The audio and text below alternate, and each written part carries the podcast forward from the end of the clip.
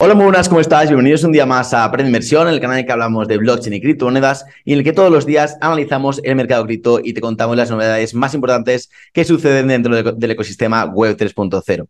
Ayer fue un día muy importante para los mercados en general, ya que la Reserva Federal decidió subir los tipos de interés en 75 puntos básicos, otra subida histórica en los tipos de interés en Estados Unidos, debido al gran problema de la inflación actual que se sitúa en 8.3%, muy cerca de los máximos de los últimos 40 años. Así en este vídeo vamos a analizar un poco cómo han reaccionado los mercados a esta decisión de la Fed, qué ha pasado con Bitcoin y Ethereum, los mercados tradicionales, el dólar, los diferentes activos financieros que llevamos siguiendo pues, durante estas últimas semanas. También vamos a comentar un poquito los, los eh, comentarios y del discurso que hizo Jerome Powell, que es el presidente de la Fed, y también vamos a comentar algunas noticias diferentes más relacionadas con el mercado cripto en específico. Así empezamos cuando, cuando antes, empezamos por CoMarketCap, como siempre, vemos que el Global Crypto Market Cap eh, cae un 1%, estamos en, 924 billones de, dólares de market cap. Vemos que Bitcoin se sitúa justamente en 19.000 ahora mismo, una caída del 2%, a pesar de toda la volatilidad que hubo tras la decisión de la Fed, pues ahora nos estabilizamos, parece que en 19.000. Ethereum se cae un 5%, mucha más volatilidad en Ethereum, se sitúa ahora mismo en 1.280 y eh, pues vamos a una subida importante como, el, como la de Ripple, que bueno, lleva una semana espectacular subiendo un 33%, hoy sube un 10% más. Y vemos aquí, como veis, pues bastante poco movimiento entre las altcoins, mucho movimiento de 1 2%, así que día bastante tranquilo en el mercado. Eh, la emocionalidad sigue bastante mal, de hecho caemos un punto de 23 a 22, seguimos en, medio extremo, pero bueno, de momento son valores que tampoco son tan preocupantes como los que veíamos eh, hace unos meses eh, por debajo de 15 o de 10 incluso, que vimos algún día por debajo de 10. Vamos con los gráficos y bueno, ayer dibujamos estos dos posibles escenarios. Eh, en el escenario de que fueran 65 puntos básicos, pues yo preveía que íbamos a seguir en el rango lateral, aquí entre pues estas dos zonas de entre 24 y 17 mil más o menos eh, dólares en Bitcoin. Entonces, bueno, eh, yo me esperaba pues si eran 65 puntos básicos, pues una reacción al alza del mercado. Eh, y siendo de 100 puntos básicos, pues una ruptura de esta zona para ir eh, probablemente a buscar en el medio plazo los 14.000 aquí abajo, que sería la siguiente zona de soporte. Entonces, lo que ha pasado ha sido el caso de arriba, el caso alcista. Entonces, bueno, de momento vimos pues un rebote aquí en los 18.000 eh, bajos, aquí en, pues, en la primera toma de, pues de, testeo más o menos en la zona esta roja, en la zona de soporte. No hemos visto una salida de alza clara, vimos cómo cerrábamos o sí, vimos un rebotillo hasta, hasta los 19.200, pero de momento ahora está perdiendo fuerza este movimiento. Veremos en los próximos días. De momento eh, hay mucha volatilidad, ya que pues al principio sí que nos fuimos para arriba, luego caímos muy rápidamente con, con el discurso de Jerome Powell y esta mañana pues eh, hemos amanecido con el Bitcoin un poquito más arriba, así que veremos lo que pasa, eh, sobre todo de aquí a finales de semana, que es una semana muy, muy importante. También quería comentar que yo eh, sigo pensando que vamos a tener un rebote hasta aquí, hasta los 21.000 en el corto plazo, más que nada por la divergencia alcista que estamos viendo aquí. La divergencia alcista se forma cuando hay pues mínimos cada vez más, bajos en el precio y mínimos cada vez más altos en el RSI. Así que es una señal bastante alcista que yo creo que pues, nos puede dar paso a una subida de Bitcoin hasta los 20 o 21.000 y seguir dentro, como digo, de este rango lateral. Luego tenemos a Ethereum, que bueno, también eh, está aquí luchando contra este soporte muy importante que va desde los 1240 hasta los 1280. De momento, pues eh, lo testeamos aquí ayer y justo cerramos en el límite de, la zona. Hemos salido al alza hasta los 1300. Eh, Ahora mismo estamos corrigiendo un poco, pero lo importante es estabilizar por encima de este soporte clave, porque si lo perdemos, sí que corremos un grave riesgo de ir a buscar otra vez los 1000 dólares. Como vemos aquí, no tenemos eh, no tenemos divergencia alcista, ya que aquí vemos el mínimo cada vez más bajo, pero aquí el, mínimo también es cada vez más bajo, así que no hay divergencia alcista en Ethereum, solamente lo hay en Bitcoin. Luego quería comentar también el, DXY, el índice del dólar, comparado con otras con otra canasta de, divisas eh, a nivel mundial.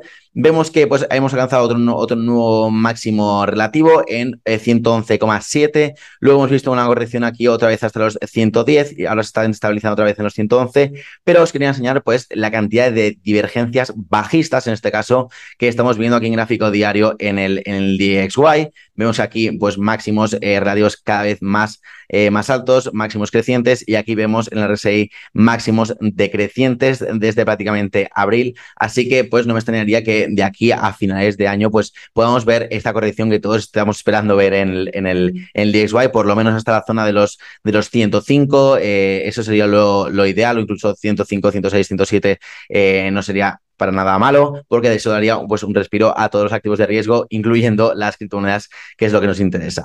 Así vamos ya con el lío de ayer, y es que la noticia es que pues, subieron eh, los tipos de interés en 65 puntos básicos, alcanzando el rango de los 300-325 puntos básicos. El discurso de Jerome Powell, tengo que decir que lo he visto esta mañana y pues tuvo un tono bastante agresivo. Me recordó mucho al que, al que tuvo a finales de agosto en ese discurso que dio en, en Jackson Hall eh, y también citó que una subida de 100, entre 100 y 125 puntos básicos eh, es lo que va a ocurrir probablemente de aquí a finales de año, que quedan dos reuniones. Una será el 2 de noviembre y otra me parece que es a mediados de diciembre. Entonces probablemente tengamos una subida de 75 puntos básicos en la siguiente y en la última será probablemente de 50 puntos básicos. Esto es lo que nos dijo ayer Jerome Powell.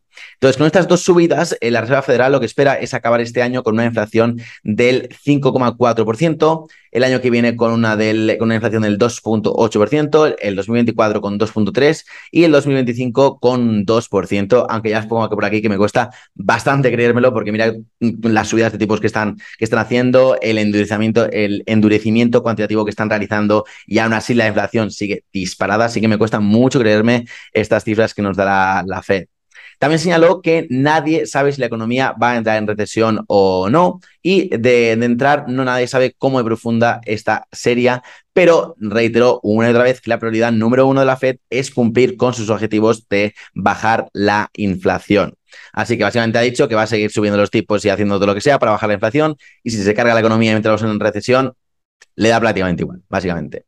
Entonces, ya dejando a un lado lo de Power y los tipos, eh, esta noche tenemos la actualización en Hartford Basil de Cardano. Faltan solamente eh, 8 horas, va a ser a las 11.44 aproximadamente, hora, hora española, hora de Madrid. Aunque, bueno, personalmente no creo que vaya a tener mucho impacto en el precio de ADA, ya que pues ahora mismo la atención del mercado no está mucho en, esta actualización. No han hecho tanto marketing, yo creo que, como el que hicieron el año pasado con, con el anterior, con me parece que era el, Alonso, que era el que pues daba paso a los eh, smart contracts en la red de, Cardano. Le salió bastante mal ahí porque, bueno, hicieron un compra rumor, vende la noticia del libro, lo promocionaron por todos, por todos los lados y, bueno, llegó a máximos históricos, de repente hicieron una actualización y se desplomó el precio. Así que, bueno, esta vez yo creo que han ido bastante más eh, cautelosos la verdad, te, tienen gente muy buena detrás Cardano y saben que en este momento del mercado pues, no es un momento alcista en el que merece la pena invertir mucho marketing para inflar el precio del token. Así que yo creo que lo, están haciendo bien. Mejor pues mm, ahorrar ese dinero para futuras actualizaciones. Así que veremos lo que pasa con nada, pero ya os digo que no creo que tenga mucha repercusión en el precio.